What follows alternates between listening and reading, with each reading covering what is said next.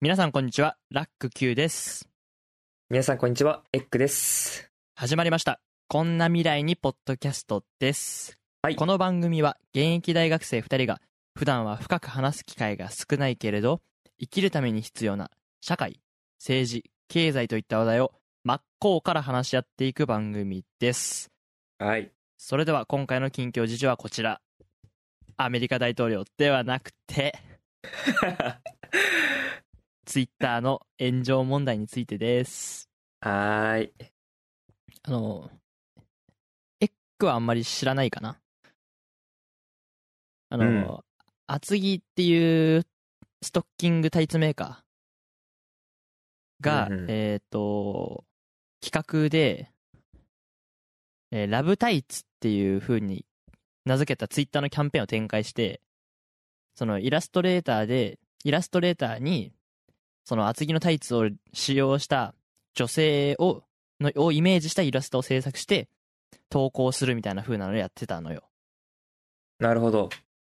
ただそれがやっぱ、その絵が、タイツを履いている女性を性的な目で見ているみたいな批判が相次いで、炎上し、謝罪したという流れです。っはい。ていうのと、最近ね、リカちゃんの方も炎上してて、宝富ですね。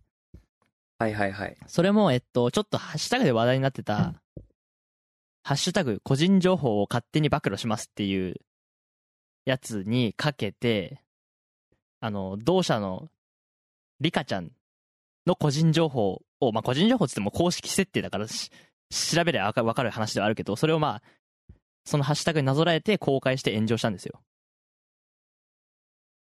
あーあ、そういうことだったんだ。そうそうそうそうそう。ちょっと、だから要するに面白おかしく狙ったツイートってことですよ。えじゃあもう流行りのなんか暴露しちゃうぞ系のハッシュタグをリカちゃんの設定を紹介するために使ったってことう。そう。で、誕生日、星座、身長、体重、電話番号を言ったんですよね。電話番号とかもあるんだ。へえ。あ、あ、そうです。あの、有名なんだよ、リカちゃんの電話番号って。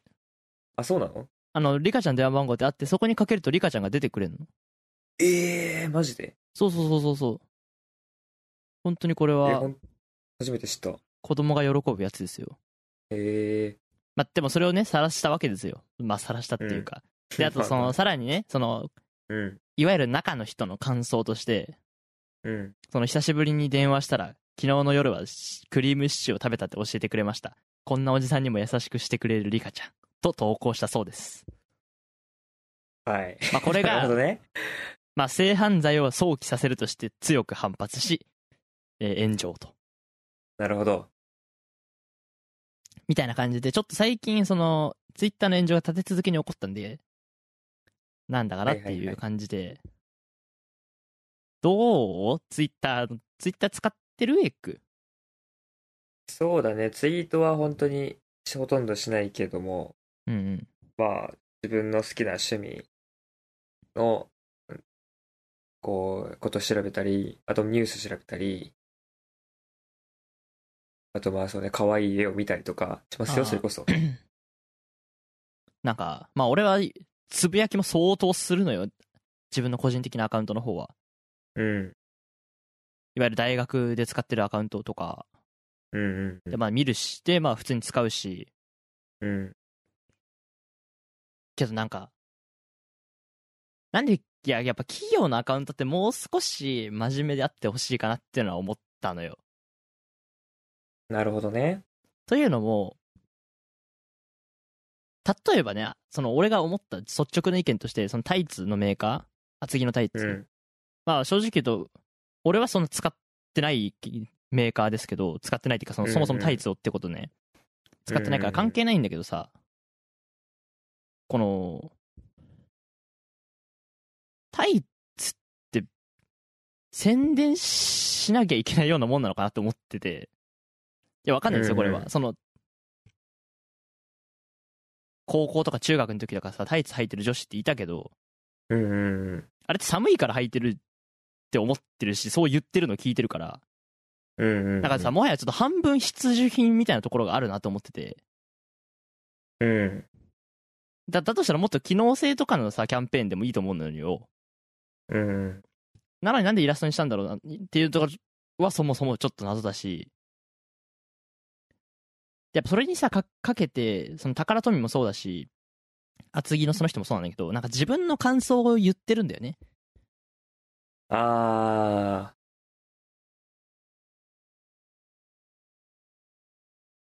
だから自分の感想でもう、だから致命的にこいつ、それ狙ってんだな、そそうかけ、なぞらえてんだなっていう風に取られちゃうんってるところがあるなと思って、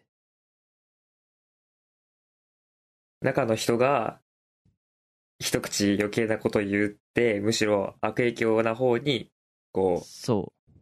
ベクトルがいっちゃったんじゃないかっていうことね。そうそうそう。そもそもこの、例えば厚木のタイツで紹介されたような絵うん。のイラストレーター、まあ私も知ってるんですよ。有名だからツイッターでよく流れてくるし。えー、あ、そうなんですか。うん。普通に可愛らしい絵を描く人なんですけど、うん。あのー絵だけならね、正直言うと、絵だけでこれを性的な話と結びつけるのは、やっぱちょっとグレーというか、なんかまあ、言い過ぎじゃねっていう気持ちもわかるんだけど、うん。やっぱ感想が、感想なのよ。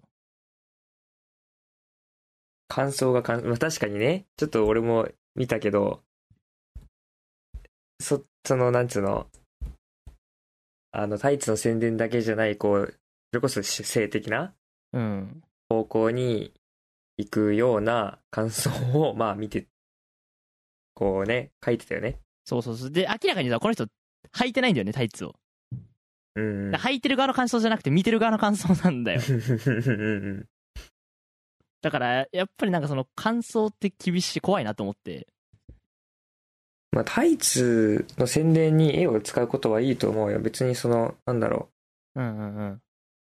それがそのもの、タイツそのものの宣伝じゃなかったとしても、そのツイッターで、こういう面白い広報活動をしてるっていうのが話題になって、企業イメージが上がるかもしれない。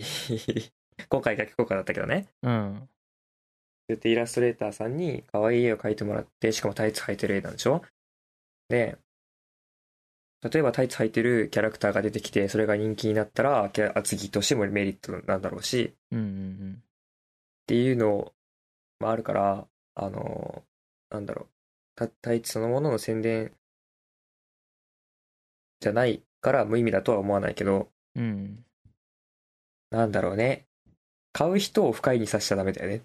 そうそうそうそうそうそう。まあ、 そそこよね。根本的に ね。そうなんだよね。なんかそこはやっぱちょっと、履き違えてるっていうと、なんかタイツだけになっちゃ うけど。く無難でしょうもねえな。 くだんね急にしょうもなくなっちゃった。俺がしょうもなくなっちゃった。ー。はい。だからさ、なんか、俺はやっぱ、なんかこれを見て思ったのは、やっぱツイッターの企業の人ってあんま中の人が見えない方がいいなと思った。最近そういうの多いけど、見える、中の人が見えるさ、企業のツイッターって。 あるね、スタッフの一言とかね。そうそうそうそうそうそうそう。うん。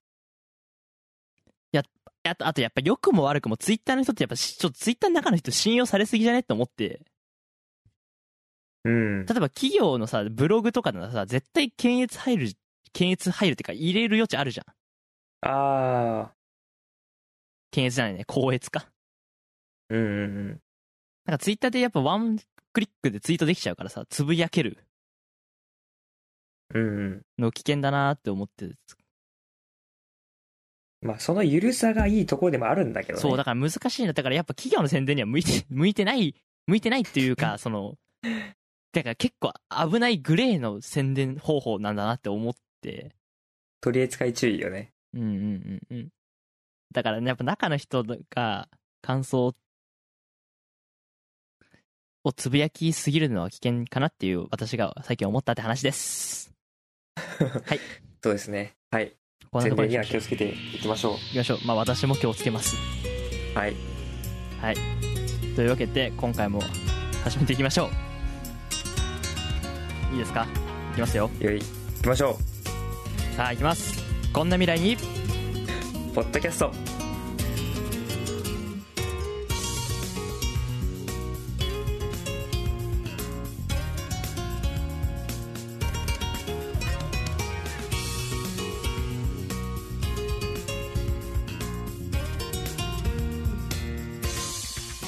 はい、えー改めましてラック Q ですエックです。はいこんな未来にポッドキャスト今回も明るくやっていきたいと思いますさて、はい。エックさん今回のテーマは何ですか今回のテーマは、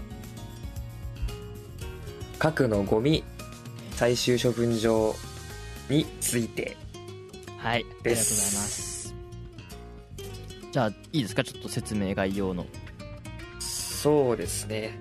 まあ概要、本当に概要っていう感じなんですが、うん先月かな先月10月とか9月とかから、まあ、北海道で主にニュースになっているんですが、えー原子力発電所から出る高レベルの、えっと、放射線廃棄物、まあ、いわゆる核のゴミとそう呼ば呼ばれているんですがはいはいはいそれの最終処分場、まあ、埋め立てするところですよねに、えっと、北海道の、えー2つの自治体がこの最終処分場のための審査調査に、まあ、立候補したということが、まあ、結構話題になりましたはあはあはでこの2つのえー自治体というのは北海道の鴨江内村と寿都町という2つの自治体なんですが、あはまあ、具体的にどんな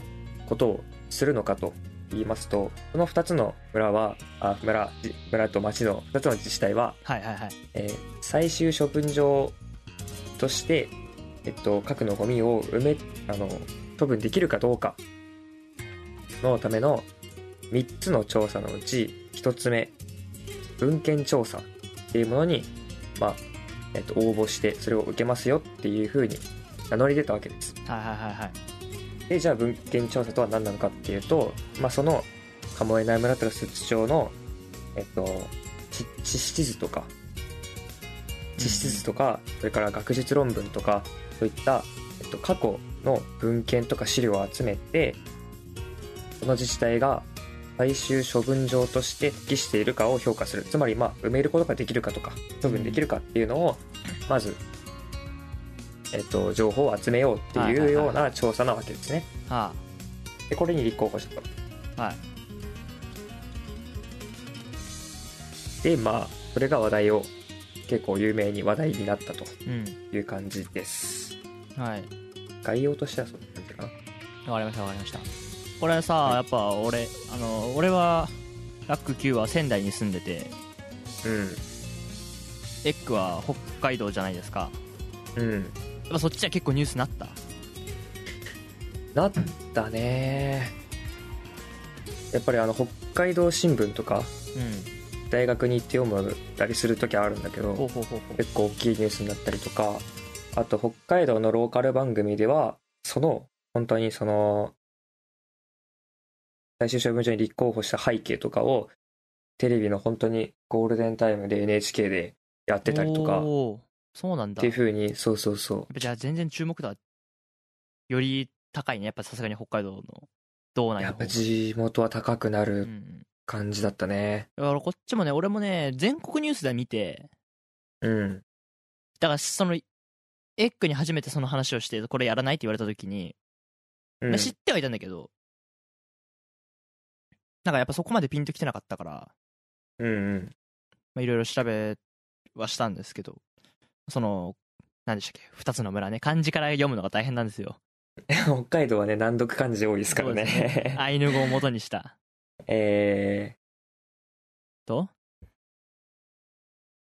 どこだっけーすつすすつ津町町、と鴨江内村かもえない村ね。うんまあ、札幌から見て、ひえっと、西側にある、うん。まあ、日本海に面した、あーまあ、2つの自治体が立候補したという感じだほうほうねほ。ういやーこれねまあこのこのニュースをね聞いて最初にエッグはどんな感じのことを思いましたかなんか考えたところというか今回この話し合いをする上でこの2つの村の決断についてあんまりどうこう言おうのはやめようって話最初さっきしてたよねうーん。で、まあ、なんでかっていうと、まあ、実際ニュース記事を読むと、まあ、なんか俺は素直になんか分かったのよ。なぜ応募したのか。うんなん。かそんなにめちゃくちゃ突拍子もないとか、むちゃく、すごい変な話じゃないなってのは改めて俺は思って、うん。まあだから、その、エッグはそのどういう点をやっぱこの気になったかなと思って、引っかかったかな、ニュースとしてと思って。そうだね。こう、初めにニュースで見て、うん、で、ちょどっちの実際だったか忘れたけど、構えない村だったか、寿都町だったか忘れちゃったけど、はいはい。あの、町長か村長かが、なるべく、あの、まずみんなでこう議論して、いっぱい話し合っていこうっていうスタンスだったうん、と思うんだけど、あの、頑張って話し合いをしたんだけど、全然まとまんなくて、でどんどんどんどんむしろこう加熱していっちゃって、うん反対派と賛成派で。で、あの、全然分かり合うことができないな、みたいなことを漏らしてたっていうような新聞をどっかでちょっと見て、頑張ってるんだけどうまくいかない。賛成と反対は全然こう、対立したまんまっていうのが、うんやっぱり、あの、人によって意見の違うし、違う問題だし、全体に答えは出ないんだよね。まあそうなんだよね。よくさ、中学生でも習うけど、合意形成って矛盾だからさ、うん。ありえないことをやややろうとしてるじゃん、あれって。うん。基本的に。そうなんだよ。どっちかが折れない限り、うん。これはきっと無理なんだし。で、きその裏にはさ、補助金も出てるから、うん。単純に、その、社会的な役割とかそういったものだけじゃない財政とかも関係してるし、まあ、それは抜きにしても、ものすごい、こう、ジレンマみたいなうんうんものを感じて、かといって、まあ、ほっとけないからさ、うん。うん。廃棄物っていうのは。だからまあ、それこそ普段話し合うことを、話し合わないえー話題だけど、あの、まあ、ね、放射性廃棄物何年も、こう半減期とかね、何年も何年もかかる問題だから、まあ、楽とかそういう大学生とか若い人たちと、まあ、話してみたいなっていうふうに、本当に思った、これは。ああ。なるほどね。なんか、だからそのこれから付き合っていかなきゃいけないじゃん。まうん。あ、なんかこの比較として出すのはさ、まあ、本来おかしいかもしれないけど、なんか核のゴミと共生ってやっぱちょっと変だよね。その何と比較してかっていうと、そのコロナとかさ、 インフルエンザとかさ、ああ。なんか、インフルエンザもコロナも、まあ、例えばコロナはちょっとね、新型コロナ、例えば最初ほら、武漢の研究所から漏れたみたいなさ、話話もあるけど、まあ、彼らというと、まあ、私の思想が漏れちゃうけどさ、その、ウイルスじゃん、所詮。うん。その、ウイルスはウイルスなりの、自己増殖にのっとって、活動してるじゃん。うん。だから、ヒューマン・ウィズ・コロナっていうさ、まあ、生き物じゃないですけどね、コロナは当然。ン。うん。なんか、そこに関してそういう前向きなのはわかるんだけど、なんか、核のゴミってさ、だから、ゴミじゃん。 いや、わかる、この、なんか、うん。あれ、人が作り出したものだよね。明らかに。そうだね。ウイルスの拡散には確かに誰かの責任とか、こう、ミスはあったかもしれないけど、ウイルス自体はまあしょうがないよねって認められるけど、そう。核はそもそも始まりから全部人間の誰かのせいでしょっていうことそうそうそうそうそう。だよね。そう、だからそのコロナウイルスとかさ、インフルエンザウイルスの増殖は、増殖の責任はウイルスにあるじゃん。うん。でも核のゴミの責任は核のゴミにはないじゃん。まあそうだね。うん。誰かが生み出したものだから、まあ、勝手に増えるウイルスたち、だからやっぱ並べるのはちょっとおかしいのかもしれないけれど、うんって考えたときになんか、まあ、よくさ、まあ、核の議論であるけど、改めて、なぜ手に負えないものを作ったんだよっていう、そうだね。まあ、手に負えないものを作ってしまうんだよ。まあね、でも確かに本当に聞いてみたいよね。本当に発明した、つうかさ、原発を作った人にどうするつもりだったんですかって聞いてみたいよね。うん。目をそらしてたのか本当に知らなかったのか、知らないってことはねえだろ。まあね、ゴミが出るように設計したんだからきっと。そうそうそうそうそう。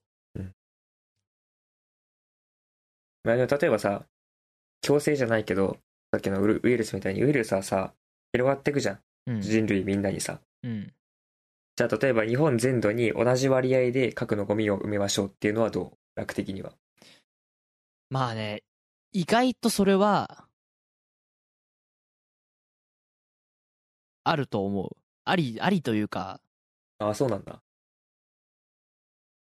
だからその、結局俺、やっぱその責任論っていうところでね、そのさっき、打ち合わせのところでも話をしたけど、うん。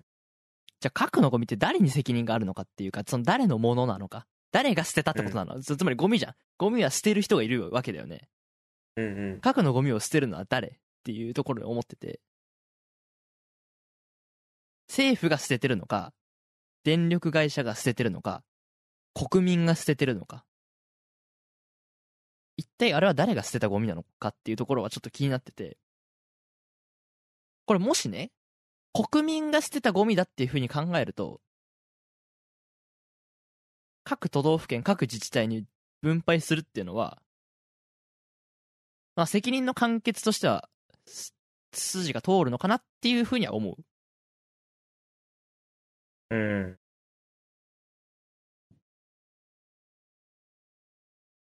し、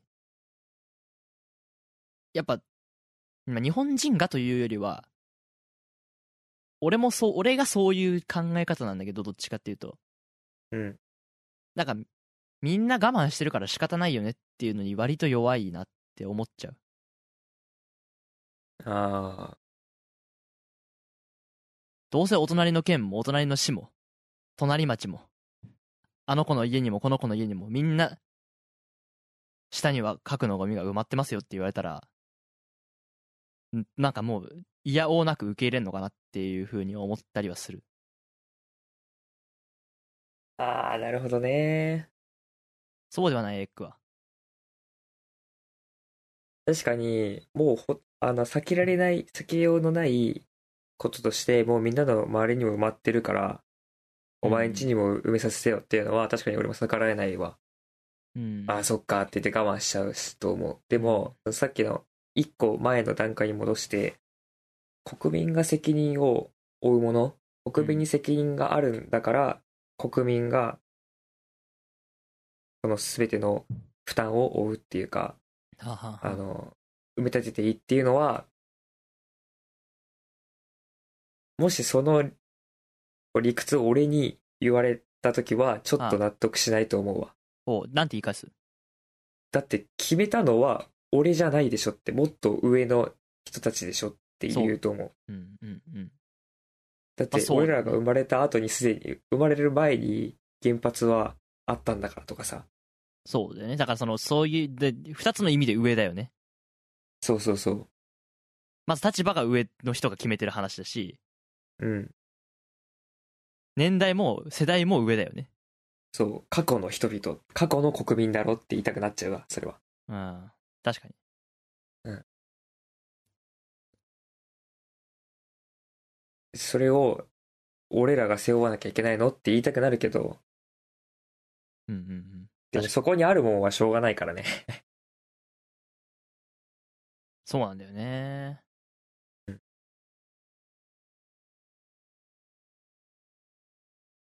まあ、そう、うん。まあ現実的には多分日本全土に分配っつうのは無理なんだろそうだよね。うん。それにやっぱ、だからやっぱ、うん、そうなると結局、じゃあそう、誰に責任があるのかってことになっちゃうよね。まあ、ただその過去のせ国民に責任があるのは事実だとしても、事実っていうか、過去の国民に責任があるっていう論は、もうそれは何、刑事上っつうか、さ、空気上の空論でしかないじゃん、その、うそれを言ってもしょうがないよそうねってそういそううそうこそとうそうねそうそう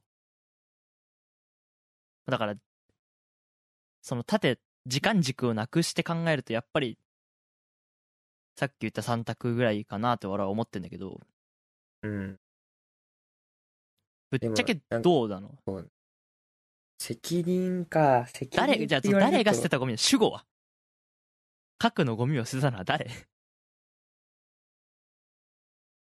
Who ゴ threw ミを捨てたのはゴミを出したのはってことでしょそううーん難しいなで直接的にさそのじゃあ核あの原子力発電所を作りますって言ったのは、まあ、政府かもしれないし電力会社かもしれないけどそうするような状況を作ったのはって言われたらさもっともっと電気が欲しいっていうような状況を作ったのは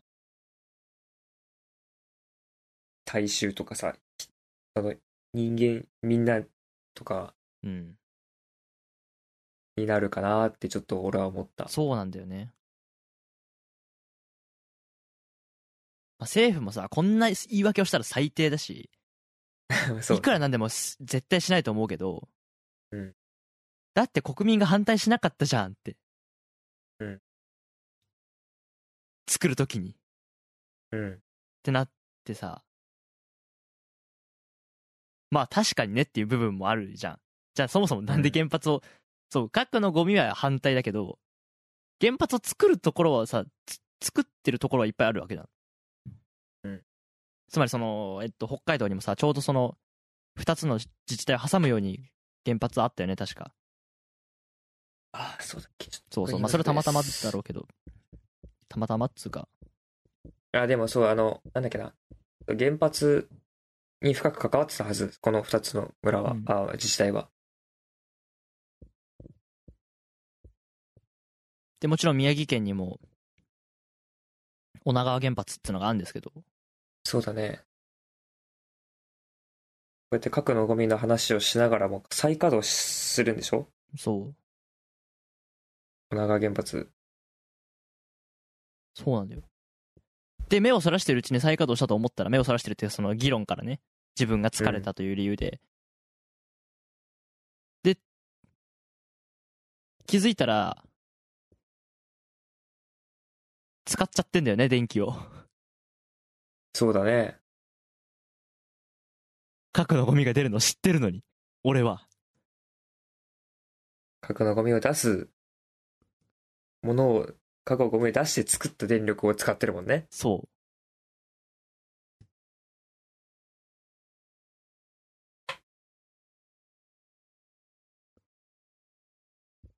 責任に関してはどうやって元をたどれば国有にあるかもしれないしなんかどことも行かないような気はする本当のことはねねでもそれとどこに捨てるかっていうのは責任のあるもののところに捨てるっていうわけにはいかないじゃん多分うん、うん。じゃあ政府に責責任があるからっつって、政府に責任があるからっつって、例えば国会議事堂の下に埋めたり、首相官邸の下に埋めたりとかっていうことではないじゃん。まあね。でも本来ならそうじゃん。本当はね。責 任本来、そうね。つまりさ、だからそう、自分家のゴミをさ、自分で捨てないってことある。まあそのゴミ処理場のシステムは別としてね。だって、俺が鼻をかんだティッシュをさ、外の道路にポイってしないわけじゃん。そうだね。自分の部屋に捨てるじゃん。うんで、変な話、隣の家にコンコンっつって、うちの生ゴミ捨てて捨てさせてもらえませんかって変じゃん。うん。まあそこにお金が絡んでるんですけど、この北海道の話は。そうだね。まあ、調査するだけで相当な額入ってくんですよね。具体的な金額を調べてもよろしいか。はい、いいですよ。あ、でも私今 N- NHK ニュースのフリップで見てますよ。交付金あ最大20億円。まあ最あ大。 20億円か最大20億円そう。文献調査だけでそう、文献調査だけで。で、そのさっき最初に説明してくれた3段階の調査のうち、もう1個。えっと、ボーリングなどで地質調査するような調査。うん、うん、現地調査ですよね、いわゆる。まあ、名前的には概要調査ですけど、それで最大70億円ですよ。 70億円かこれ当然当たり前ですけど、ボーリングで、ドリルでガガガガやるだけで70億かかるわけないから。うん決して必要経費とかそういう話じゃなくて、あくまでも交付金。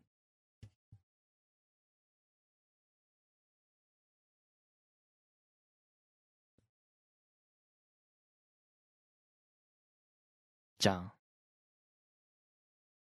なんか、まあそのだから、ひこう、そう、せうん、まあどうしてもなんかこれ最初は責任の話で考えちゃうなっていうのはあって。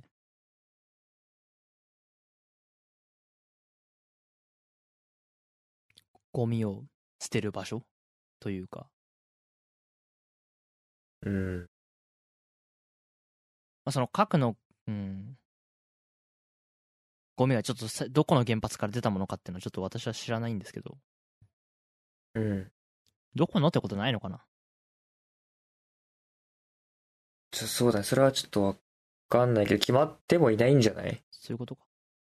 もしかしたら福島原発の事故で出たものかもしれないそれはどうかわかんないけどちょっと今のは間違いかもしれないけどうん、うん。どっかの原発どっかの原発なんじゃない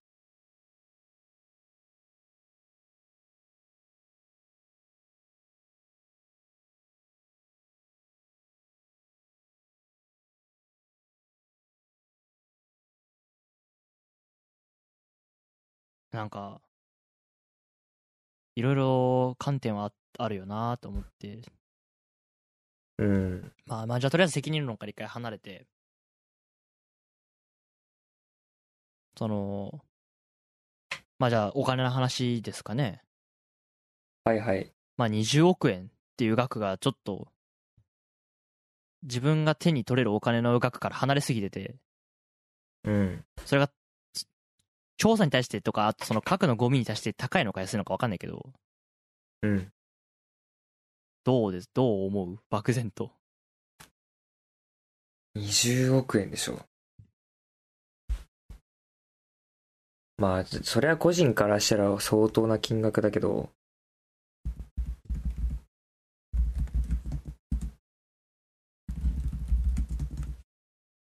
自治体からしたらどのくらいなんだろうねうん。まあ、だから人口とかはまあ調べりゃ分かるだろうけど、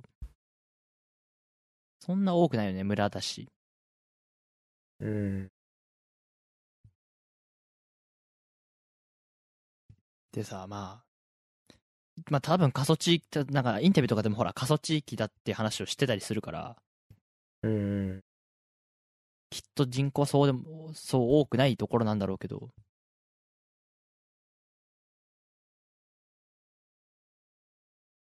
じゃあ、それがじゃあ自分ちの自治体だったらっていう話だよね。うんまあ俺ならす仙台、仙台市のまあ仙台市は広いから多分そこからもっと絞ることになるだろうけど。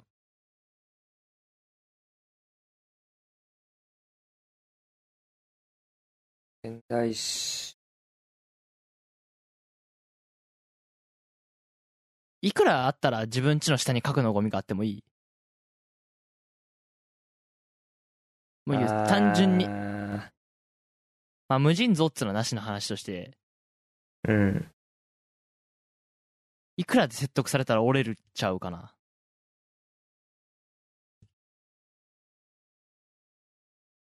これさすがにねお金もなしに核のゴミ仕方ないからいいですよ受け入れますよっていうお人よしはいないと思うのようんうん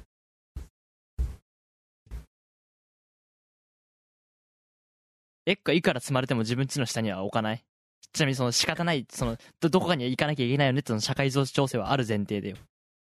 誰かを受け入れなきゃいけない。いや、でも、受け入れちゃうかも。あでもお金、どっかに捨てなきゃいけないっていうのは分かってるし、いくらなんだろう。いくらじゃないかも、俺は。その、それこそ調査とかで、あ。うん。事故る確率が極めて低いっていうような安全を証明されたらとか。されたらああっていうのがまず前提に来て、うんうん。例えばそっから、うーん、なんだろ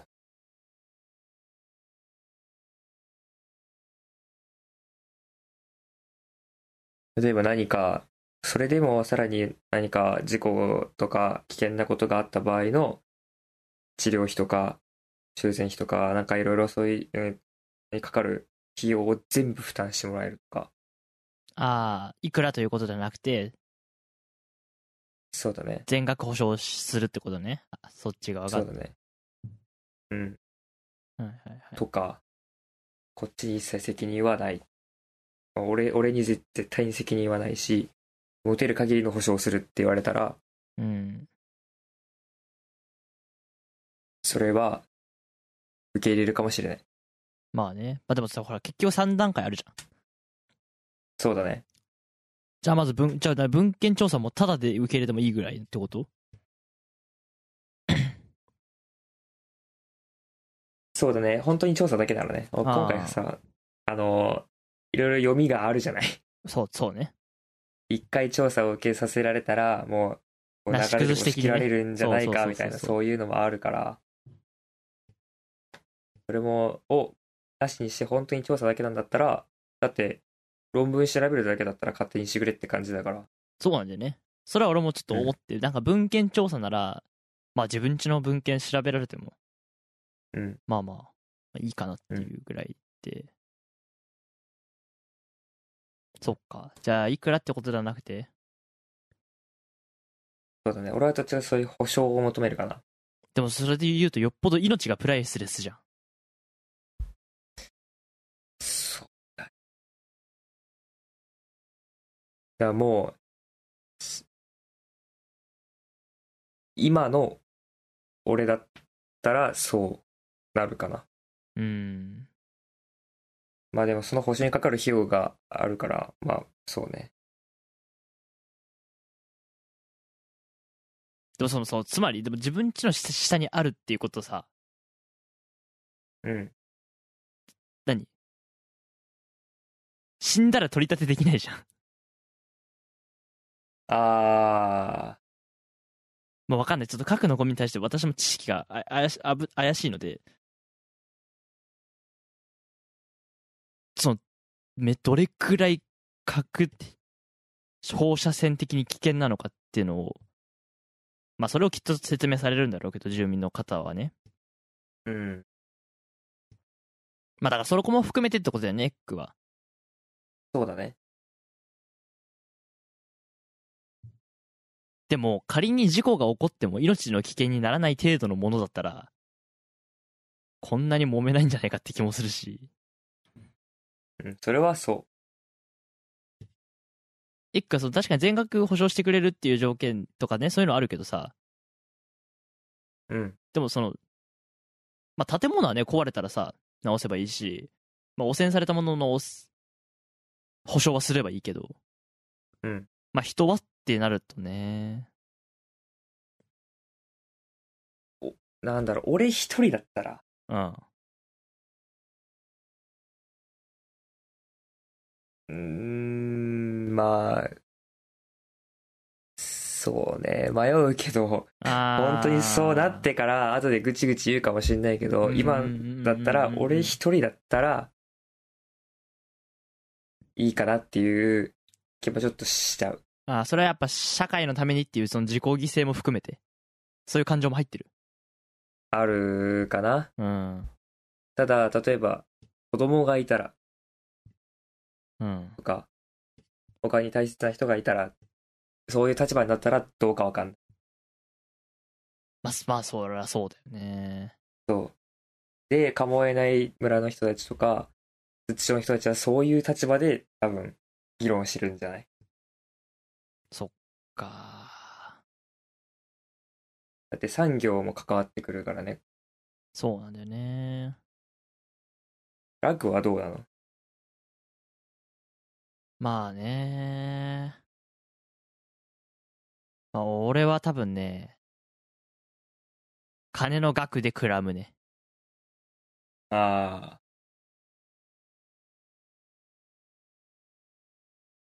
うあ。ん。ちなみに、ちょっと今、パッと調べた感じなんで、 うん。もしかしたら違うかもしれないけど、うん。寿都町の、はいえーっと、平成30年度決算からうん。ちょっと持ってきて、最優総額っていうのがあったので、はい。まあ、参考までに。はい。だと、1、10、100、1000万、100万、1000万、うん53億円うん。が歳入総額うん。で、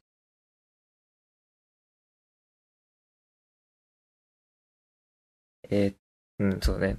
うんだからね、年収53億みたいな感じだと思うんだよね。へえ、そ、あれ、意外、俺、おそうか、思ったより大きな、そんなもんか、自治体って。 そっか。多分。じゃあ、20億円って少ないね。年収の半分いかないくらい。あー、まあそっか。まあでかもな文、でも文献調査だけでボーナスが入ってくるみたいな感じか。うん。う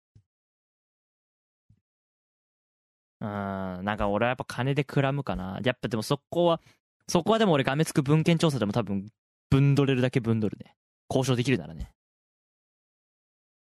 あうんあ。。俺は結ね、果的に押し切られて埋められる可能性も今は否定できないけどね。まあね、そうそうそうそう。それはそうだけどね。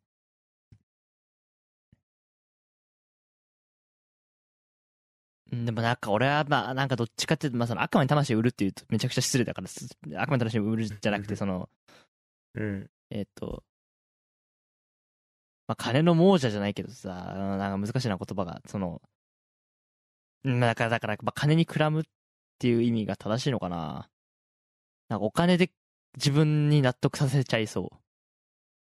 でその、じゃあ20億円は年収の半分弱はで何するそれをどう使うのあ、うん。 難しいとこついてくるね。そう、それを使って得るものは本当に、その、まあ、か、か、か、あの、命を危険にさらす可能性があるっていうほどの選択をしてまで得るもの。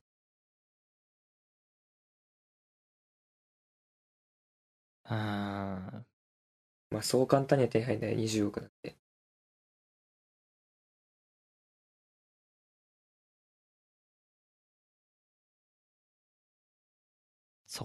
そうね。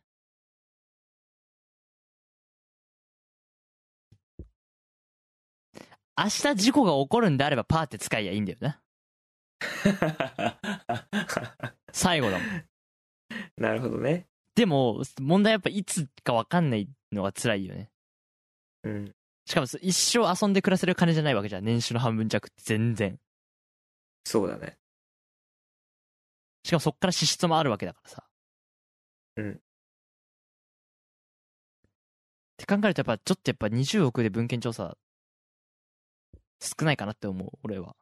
から、まずす年収の半分弱では俺は絶対に文献調査受け入れないかなっていうところだけど。うん。ただまあ、もしね、じゃあ、じゃあ満足する額。まあ多分、うん、文献調査の段階だったら年収の3倍ぐらいかな。俺が折れる金額は。 3倍か。なんとなくイメージで、年収も何もないけどさ、働いてないから。うん。そうするとシンプルに3年働かなくてもいけるってことになるじゃん。そうだね。だ3年働かない。3年休職か何かしてさ、自分の活動に没頭するかな。使い方としてはね。なるほどで、ね。使い切って3年経つじゃん。うん。そしたら明日事故が起こってもいいというつもりで暮らす。はあ。実質そっからもうおまけの人生だと思って暮らすかな。なるほどね。それぐらい覚悟決めた時だね。受け入れてもいいと思うのは。うん。もうなし崩し的にそうなるんだったらもう自分の寿命はその金の分だけだと思って生活する。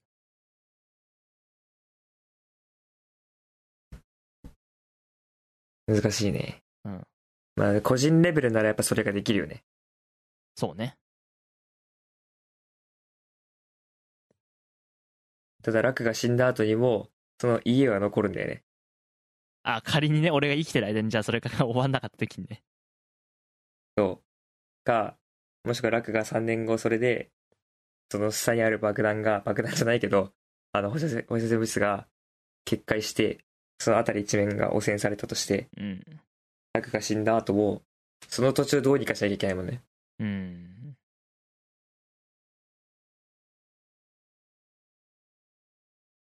まあね。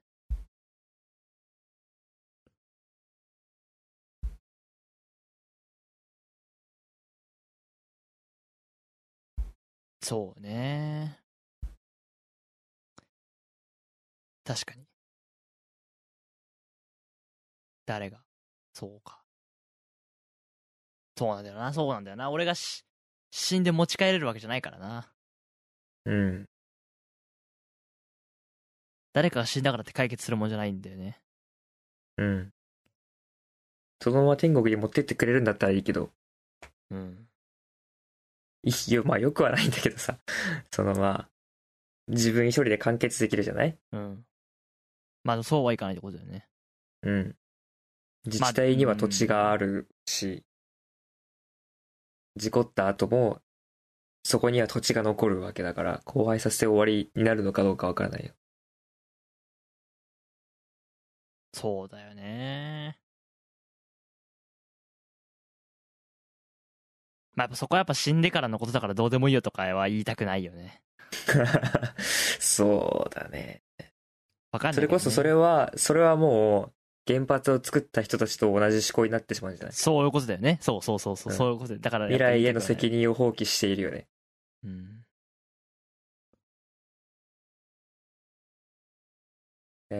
でもどっかには受け入れなくちゃいけないんだよね。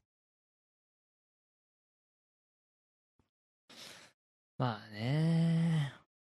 もういっそ宇宙ロケットに乗せて飛ばさ、飛ばすかまあ一種の案としてはあるよね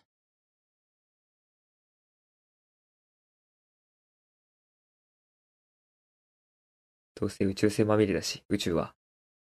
うんうんうんまあそういう意味で言うとだから科学技術の発展にかけるっていう手はあるけどね最終処分場とは言いつつもうん。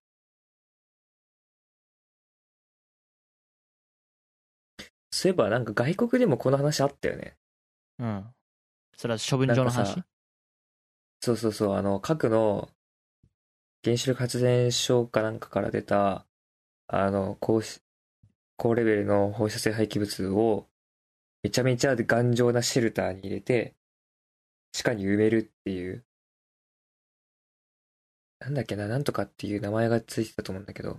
うんで、まあいろいろ議論がされてて、本当に日本の、日本じゃねえや、人類の文明うんよりも歴史が、人類の文明の歴史よりも長い期間かけないと、あの、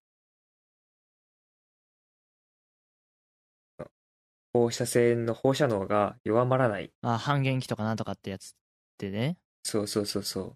で、いろいろそういうリスクはあるし、例えば次の文明が掘り起こしちゃったらどうしようとか、うんそこまで考えてるのもあったね。 SF だね、本当に。それ はもう。そうだね。まあ、ねえ。まあ、だからそれで言う、もしそこまで本当に考えるんだったら、やっぱ宇宙に捨てるのも危険だよね。その行ったそ先の星に何かあるかもしれないですね。そう。なんだこれはってなるよね。まあ、願わくじゃあば。月に飛ばすとか。 うん。うんうんうん。確かにね。それは、あーまあまあまあまあ、わからなくもないけど。でもほら、今度そうすると、あれですよ。じゃあ月は誰のものっていう責任問題が始まりますよ。そっか、月をゴミ世話にする権利は誰にもないか。そう。今一応、だって月の派遣も結構揉めてますからね、それこそ。あ月は誰のもんなんだっていう話。アメリカの旗勝手に立ててんじゃねえよとかさ。ー それくらいいいじゃんって思うけどね。 まあね。でもほら、昔から中世とかでもそうですけど、旗を立てたところはその国の領地っていう決まりがありますからね。確かにね。まあアメリカがそれはなしって言えばいいんだいい話だけだけの話だけど、まあそうもいかないか。一応今つ月の土地はなんかダメってことになってるけどさ、あ、そうなんだ。うん、あとはまあそれこそ南極もそうだしさああ。誰のもんでもねえよっていうことになってるっぽいけどだからやっぱそんな場所にゴミ捨てるわけにいかないよねそうだね。うん。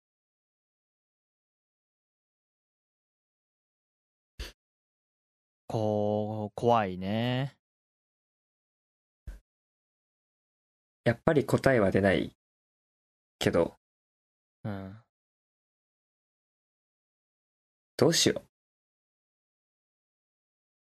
どうしようねこうやって途方に暮れて時間だけが経ってくんだろうねう。うん。このまま二項対立では絶対に解決しないと思うよ。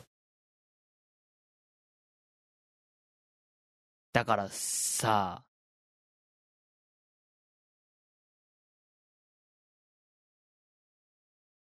だ最悪のシナリオよ結局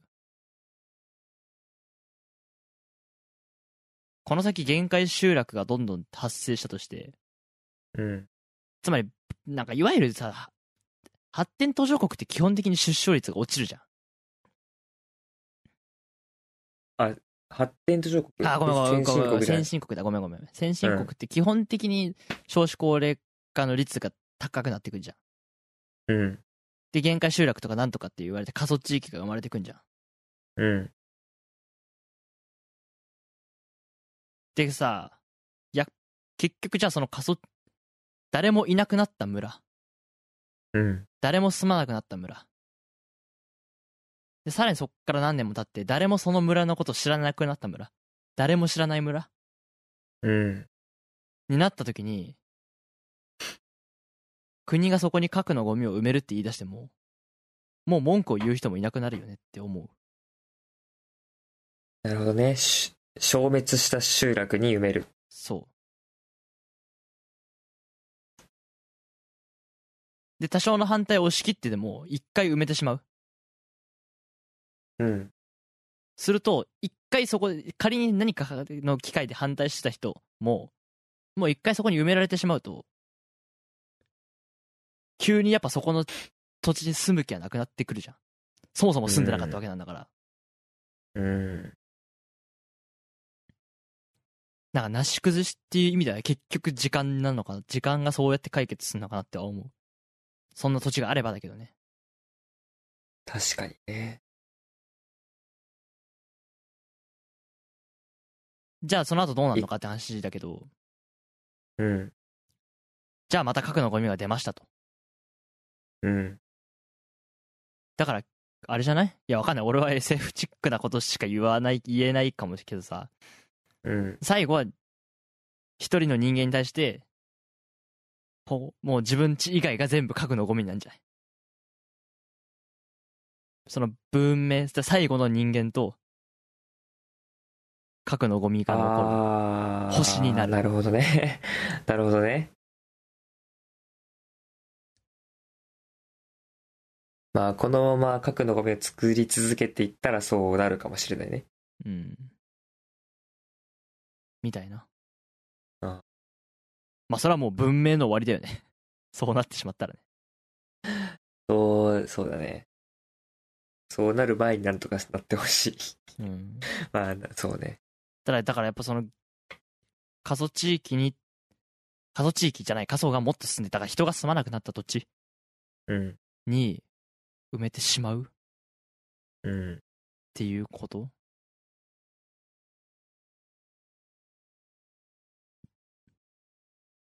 誰もいないところに。そう。だからさ、今、いわゆる限界集落の問題があるけどさ、うん。言うて人は住んでんじゃん、まだ。限界とは言いつつ。うん。けどさ、すあと20年、30年した時に、本当にじゃあその土地に人がす住まなくなったら、管理すんのもめんどくさいし、うん。金がもらえるんだったら、埋めてもいいかなっていう自治体は増えちゃうんじゃないかなとは思う。うん。ってなるとねそういう解決の仕方なのかなっては思うそうだね。なんか、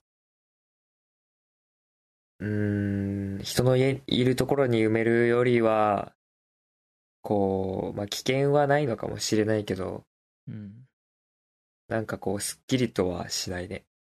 そうね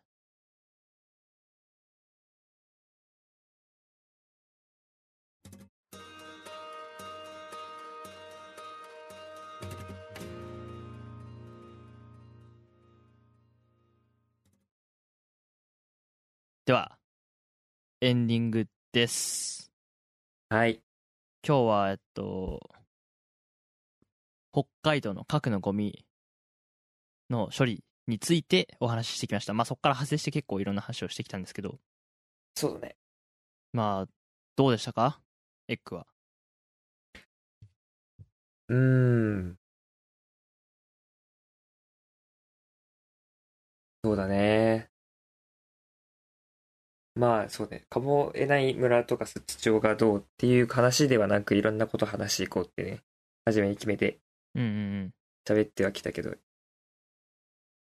自分ならどうするかとかね。誰のせいなのかとか、なんだろう、いろんな、こう、ところに触れて話してきたし、どこに埋めるかっていうのも話したし、あー本当に重い思い、最後はやっぱり重い気分にならざるを得ないうんけど、でも、改めてやっぱ、目を背けてはいけないなとうんは思いましたね。そうですねうん。どうですかまあ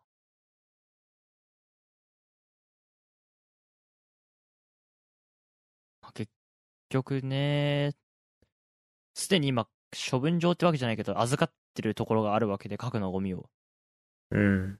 なんか50年ぐらいの契約をしてんだよね。確か青森の自治体が。だかうんうん。らそこもあるし、なるし、なし崩し的にずっと置きっぱなしにされる危険性を秘めてるわけで。そうだね。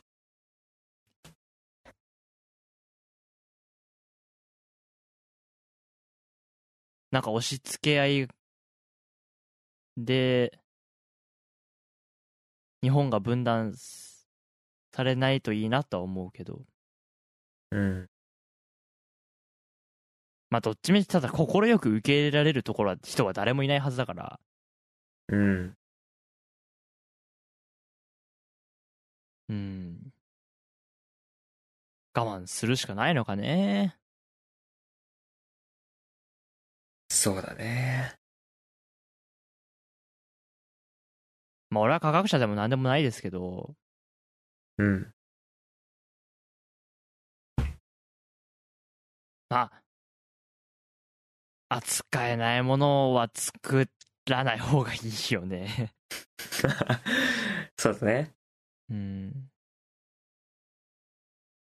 まあ、アインシュタインも後悔したと言っていましたけど、うん。ノーベルも後悔してますけどね。うん。なんか、うん、重いね。重い気分になるね。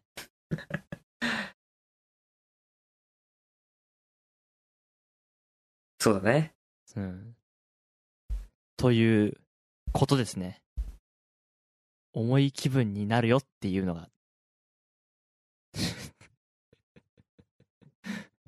分かった、分かったことというか分かってたことだけど。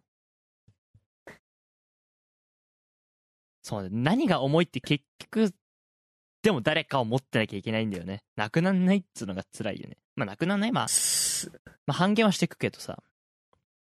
ああ、そうだね。でも結構時間がかかる放射性物質がかかるので。うん。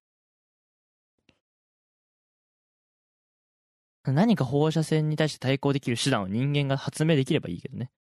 だからそうだよね。あつ扱えないものを作ってしまったのだったら、扱えるようなものを作って対抗してほしいなって思う。そうだね。放射線を分解する。ビームじゃないけど。ナウシカみたいだな。まあ、そうだね。放射線で分解できるようなもんじゃないけどさ多分で分解、ううんん、なんかわかんないけど反反放射線物質放射線物質とかさうん。中和できないのかねまあ、そうね。温暖化すら止められない時点で、ちょっと、それは希望は薄いかな。俺うんからすれば。とするとやっぱり誰かが受け持つっていうところで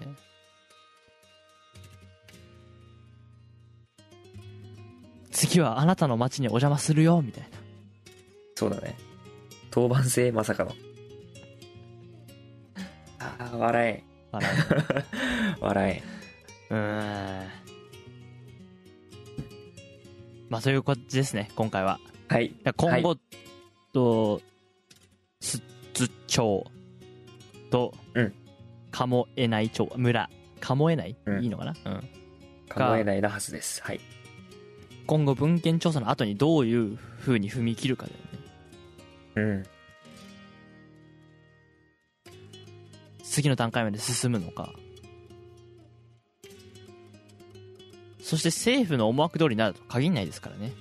つまり何かっていう、どういうことかっていうと、調査した結果ダメってわけもあるからさ、そうだね。それは本当にあるもんね。絶対にそれ隠蔽したりしないでほしいけどね。うん。いや、怖いよー隠蔽されないようにどうやって監視するかとかもあるけどね。まあ、隠蔽しないでほしいね、それは。うん。そこはしっかりとやっていってほしいなっていうふうには思います。はい。というわけで、じゃあ今日はこれぐらいにしておきましょう。はい。家族や友人と今回のテーマはもちろん、えーいろいろ政治について話すきっかけになれば幸いです。 はい。えっ、と、これからも断続的に配信していきますので、断続的にっていうか止まってましたけど、 ダンでしたね。段だったけど、まあこれから続していくので、購読していただくと、えー便利かと思います。はい。さあ、毎回割かし重くなるね。そうだね。まあ、政治とか言ってるからやっぱそうなっちゃうそかそうら、なね。っちゃうよね。うん。なんかもっと、もっと哲学寄りの話でもいいのかなわかんないけど。そうだ、なんか何かを真剣に話し合う番組だったらうん。いいんでしょ楽的にはこのそうそう番そう組そうは。なんていうふうに思ったりしてますので、何かあったらいいなというふうに思います。はーい。それでは次回も未来に乾杯乾杯ありがとうございましたありがとうございました。